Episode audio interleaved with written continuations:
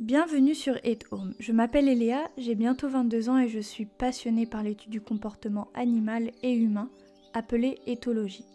Pour faire simple, j'ai voulu créer un endroit accessible pour tous, afin de partager tout ce que j'apprends depuis ces dernières années.